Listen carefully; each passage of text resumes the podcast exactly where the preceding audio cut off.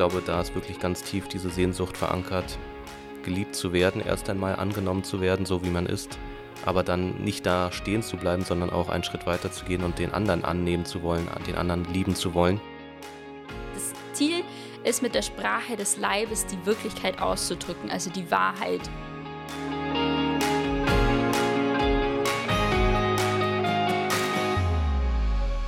Berufen zur Liebe, der Podcast über die Theologie des Leibes.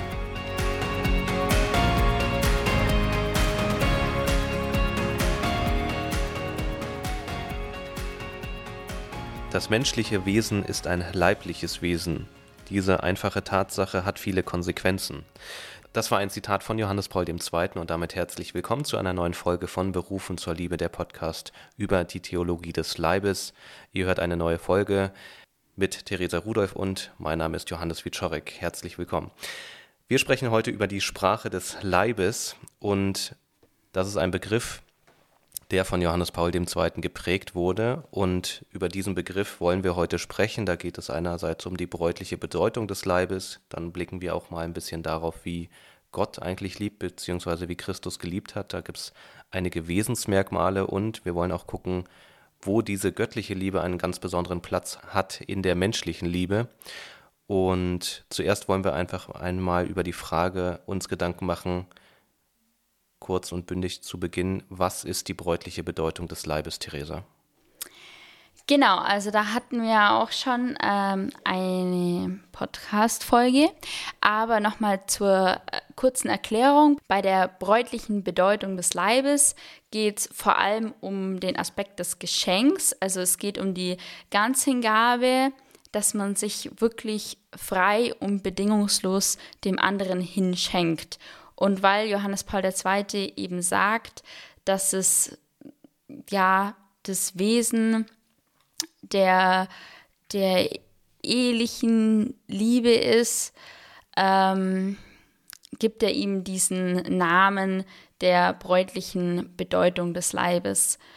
Ähm, genau, ich möchte aber auch gleich dazu sagen, dass es natürlich sich nicht nur auf die Ehe beschränkt, sondern wir sind ja alle dazu berufen, uns hinzugeben und zu lieben, egal in welchem Lebensstand oder in welchem Alter wir auch gerade sind.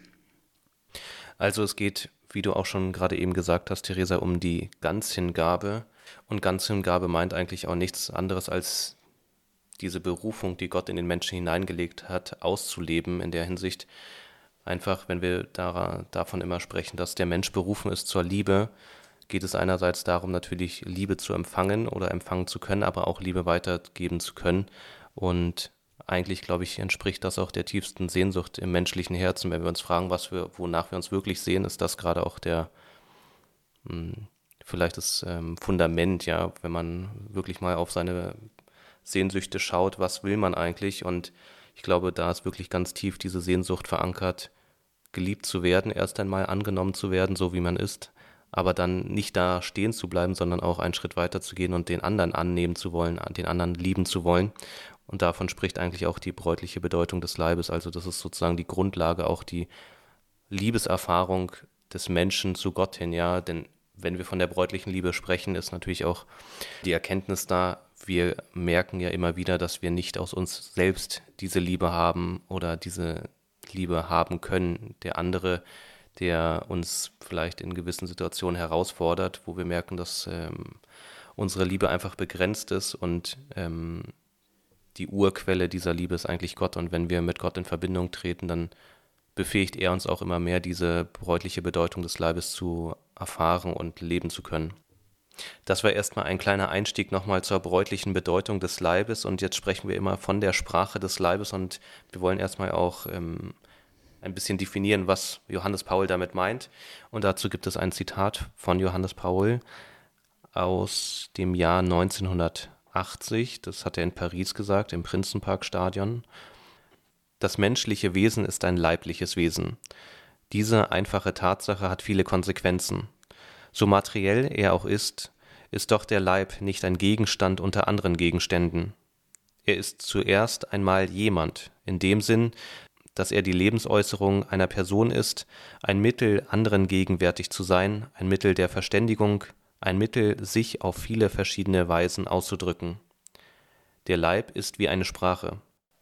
Johannes Paul II. sieht ähm, ganz stark die Einheit eben zwischen Leib äh, bzw. Körper und Person und sagt deswegen mit der Sprache des Leibes oder mit diesem Begriff auch, dass der Mensch sich durch den Leib ausdrückt. Also dass der Körper deswegen eine Sprache ist, weil er sichtbar macht quasi, was im Menschen drin ist.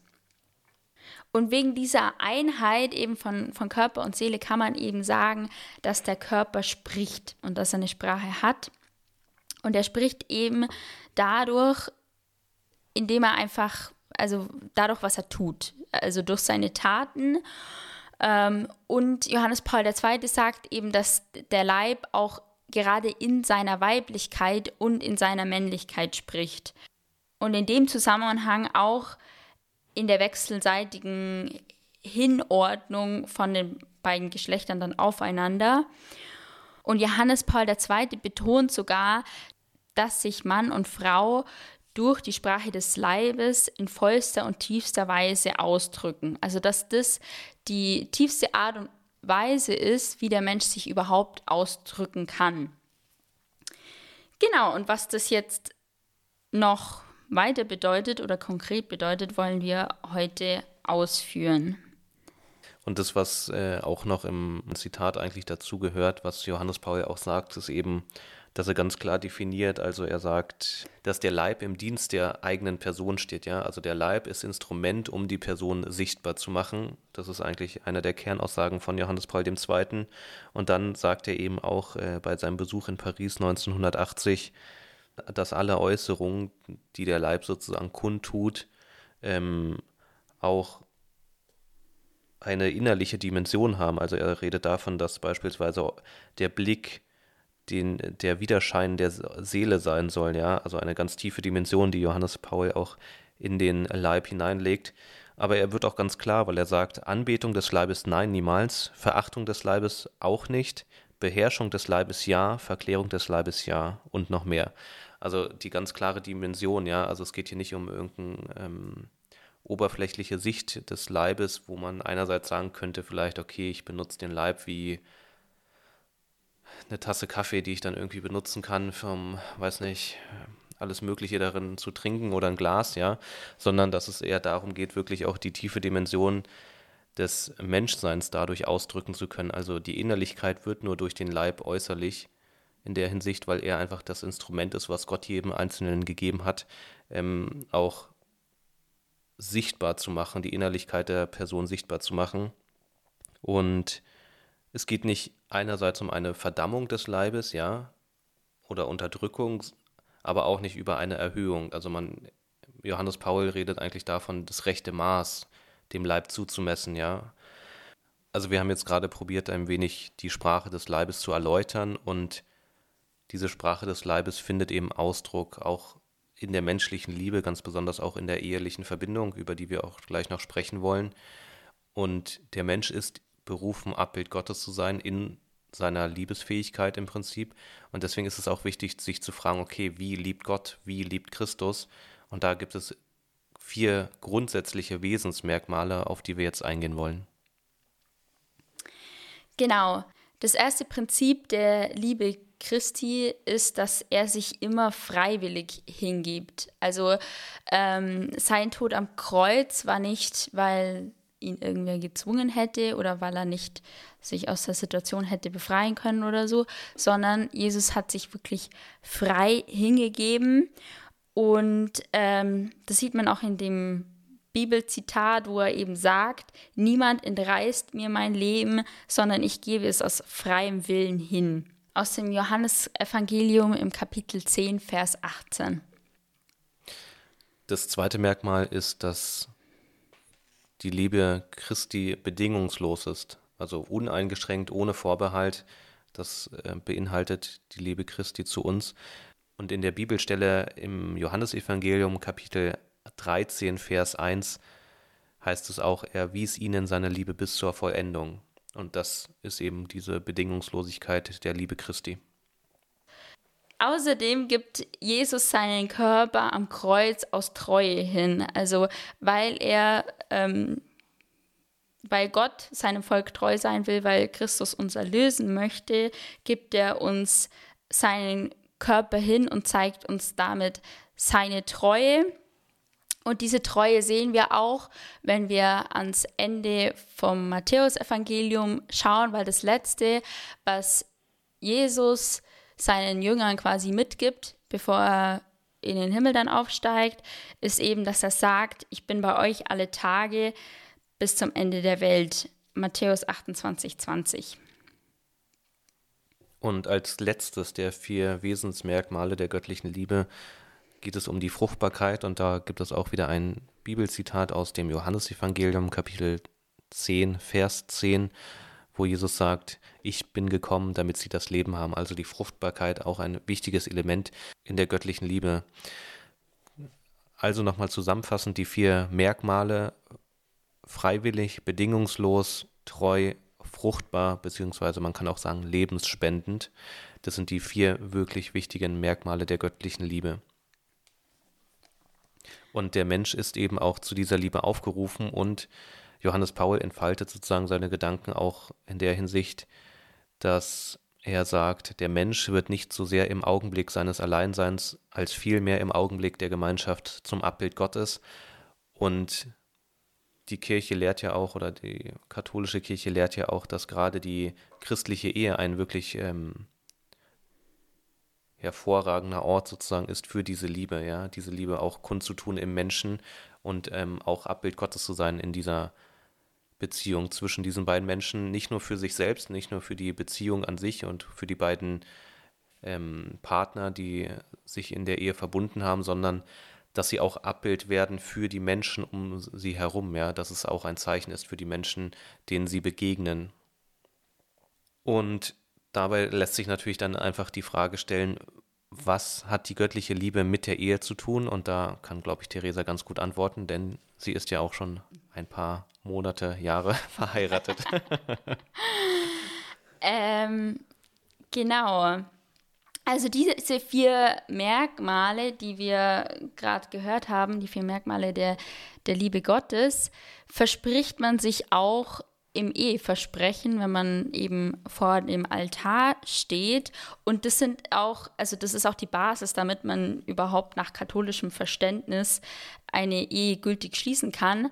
Weil wenn man zum Beispiel nicht freiwillig da war, dann ist die Ehe überhaupt nicht gültig. Und das ist eben, oder das zeigt eben, dass die Ehe quasi das Ziel hat, eben Abbild dieser göttlichen Liebe zu sein. Und genau, ich möchte jetzt einfach mal ein bisschen über das Eheversprechen reden oder euch erklären, ähm, wie das da formuliert ist. Also es wird eben gefragt am Anfang, seid ihr aus freiem Entschluss und ohne Vorbehalte hierher gekommen, um den Bund der Ehe einzugehen. Also eben dieser freie Entschluss, die Freiheit und ohne Vorbehalte, ähm, genau, äh, zielt eigentlich auf die Bedingungslosigkeit ab. Versprecht ihr euch die Treue bis in den Tod? Also hier wird eben die Treue angesprochen und eben die Treue, egal was kommt. Also auch die Bedingungslosigkeit ist hier eben auch mit inbegriffen, weil man eben sich so die Treue verspricht, wie, wie Gott ja dem Volk Israel auch die Treue verspricht. Und zwar egal, ähm, was dann kommt. Seid ihr bereit, die Kinder anzunehmen, die Gott euch schenkt? Und das ist, beinhaltet eben auch die Offenheit für das Leben, die Offenheit für die Fruchtbarkeit. Und ich möchte aber trotzdem auch dazu sagen, dass natürlich die Fruchtbarkeit auch im Eheleben auf eine andere Art und Weise verwirklicht werden kann. Also es gibt ja auch immer Ehepaare, die keine Kinder bekommen können. Und auch darüber hinaus ist man ja auch in der Ehe dazu berufen, einfach Licht für andere zu sein oder die, die göttliche Liebe nach außen auszustrahlen. Und deswegen heißt es halt nicht, ja, okay, wir kriegen unsere Kinder und leben dann quasi isoliert für uns, sondern es ist auch immer ein Aspekt der Gemeinschaft und der, des Beitrags für die Kirche und die Welt. Also, dass man einfach nach außen hin leuchtet, dass man ähm, zum Beispiel durch Gastfreundschaft einfach eine Willkommenskultur pflegt. Gehört da zum Beispiel auch mit dazu. Und genau in diesem Versprechen wird eben klar, dass die Ehe eben zentral als Abbild der Liebe Gottes gedacht ist. Und ähm, das hängt jetzt insofern mit der Sprache des Leibes zusammen, dass eben gerade durch die Sprache des Leibes können diese vier Aspekte in der Ehe dann verwirklicht werden. Und wenn wir auch nochmal daran uns erinnern, also vermutlich war jeder schon mal bei einer Hochzeit dabei, bei einer kirchlichen Trauung auch, ähm, da erinnern wir uns einerseits an das Versprechen, was auch äh, Theresa noch einmal uns vor Augen geführt hat. Das ist quasi das öffentliche Bekenntnis, was wichtig ist und grundlegend. Und das sich gegenseitige Schenken findet natürlich dann auch noch Ausdruck im ehelichen Akt und erhält dadurch auch seine Gültigkeit und erfüllt sich immer wieder neu, auch in der Ehe dann an sich. Und hier drückt sich auch sozusagen auf leibliche Ebene dieses Versprechen aus, was, was am Anfang der Ehe gegeben wurde, ja, auch vor, vor Gott, vor den Priester, der vielleicht anwesend war, vor der Versammlung. Ähm, und hier tut sich eben gerade auch wirklich diese ganze Sprache des Leibes im besonderen Maße kund. Genau, wenn wir sagen, dass mit dem, dass dann Mann und Frau nach dem Eheversprechen eins werden, die Ehe vollzogen wird, dann bedeutet es eben zentral, dass quasi ähm, das Eheversprechen ist die, das Versprechen, ich werde mich dir voll und ganz hingeben, ich werde dich lieben, achten und ehren. Und wenn wir eben sagen, dass die Sexualität der Vollzug davon ist, dann passiert genau das im in der Sexualität. Also genau hier wird das Versprechen wahr. Also ähm, und deswegen ist auch die Ehe quasi es dann wirklich unauflöslich, weil das quasi halt wesentlich zur, zur Eheschließung dazugehört und das quasi das, das Versprechen dann verwirklicht und besiegelt. Und damit beinhaltet dieser Begriff der Sprache des Leibes eben zentral auch diesen sexuellen Aspekt. Also das ähm, ist eigentlich auch der Kern quasi des, des Inhalts, auch wenn ähm, man das noch in andere Richtungen weiterführen kann. Aber es heißt eben, dass man gerade dadurch Abbild Gottes werden kann oder beziehungsweise dass Mann und Frau gerade in der Sexualität Abbild der göttlichen Liebe werden können, weil sie genau da ausdrücken, dass sie sich einander bedingungslos treu, äh, lebensspenden und frei hingeben. Johannes Paul II. prägt in diesem Zusammenhang noch einen weiteren Begriff, und zwar ist es die in der Wahrheit wiedergelesenen Sprache des Leibes. Und das möchte ich gerade äh, noch kurz erläutern. Und zwar ist da natürlich einmal die, der Aspekt der Wahrheit drin. Und das ist auch grundlegend für den Begriff der Sprache des Leibes, weil Johannes Paul II. eben damit ausdrückt, dass man mit der Sprache des Leibes oder das Ziel ist mit der Sprache des Leibes die Wirklichkeit auszudrücken, also die Wahrheit zu sagen. Also man, man sagt mit seinem Leib die Wahrheit, wenn man die Wirklichkeit ausdrückt. Und das tun eben Mann und Frau, wenn sie sich in der Ehe einander schenken. Aber es wäre zum Beispiel nicht der Fall, wenn man jetzt ähm, einfach random One-Night-Stand oder so hätte, weil dann sagt man mit seinem Körper etwas anderes wie mit dem Rest seines Tuns und dann passt es nicht zusammen und man lügt letztendlich mit seinem Körper. Und der Begriff des ähm, den ich gerade eben erläutert habe, mit der in der Wahrheit wiedergelesenen Sprache des Leibes. Da ist auch noch der Aspekt des Wiederlesens drin, ist jetzt kein Wort, was wir so im Deutschen normal verwenden würden, aber damit ist eben gemeint, dass es wieder auf diese ursprüngliche Liebe Bezug nimmt. Also die Liebe in Genesis, die Liebe, die Gott am Anfang seiner Schöpfung geplant hat, Und das heißt eben, wenn wir wirklich frei, treu, bedingungslos und lebensspendend lieben, dann können wir wieder diese Liebe, die es im Paradies gab, die Liebe, zu der wir berufen sind, auch in unserem Leben heute leben. Und es ist eben nicht verloren gegangen durch den Sündenfall, sondern wir sind durch die Erlösung wirklich auch noch fähig, wirklich diese Sprache des Leibes in unserem Leben zu, zu leben. Und hier wird auch das sakramentale Zeichen der Ehe ähm, besonders sichtbar. Also dieses, dieses Zeichen, dass die Liebe Abbild der göttlichen Liebe ist. Ich denke, gerade nach den Ausführungen von dir, Theresa, wird deutlich, dass es bei der Lehre der Kirche im Bereich Liebe, Sexualität nicht um eine ja, Liste von Verboten geht, wo so wie man es vielleicht ähm, in der ersten oberflächlichen Betrachtung vielleicht denken könnte, sondern es geht darum, vielmehr den Menschen wirklich äh, einen Weg aufzuzeigen, wie er glücklich werden kann, ja. Also es geht darum, wie man Liebe und Sexualität wirklich gelingend leben kann in den Beziehungen, die man hat. Und deswegen entspricht diese Lehre eigentlich auch dem, was wir eh im Herzen drin haben, nämlich das, was Gott uns selbst hineingelegt hat, diese Liebe, diese Berufung zur Liebe und die Berufung zum Abbild Gottes zu werden, hier auf Erden schon. Wenn ihr Fragen habt zur Theologie des Leibes, dann könnt ihr uns gerne eine E-Mail schreiben unter info@theologiedesleibes.de. Die Fragen probieren wir dann hier im Podcast auch zu beantworten. Ihr könnt uns auch gerne folgen über Instagram beispielsweise. Da könnt ihr uns dann ansonsten auch eine Nachricht schreiben mit euren Fragen.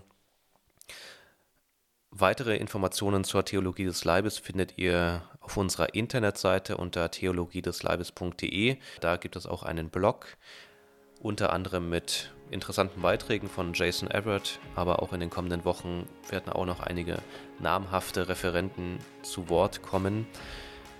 Ansonsten freuen wir uns auch, wenn ihr unsere Beiträge liked, weiterleitet und teilt und einfach auch diesen Ansatz von Theologie des Leibes einfach bekannter macht. Zum Schluss gibt es noch ein Zitat von Johannes Paul II. aus der 123. Katechese, die er gehalten hat.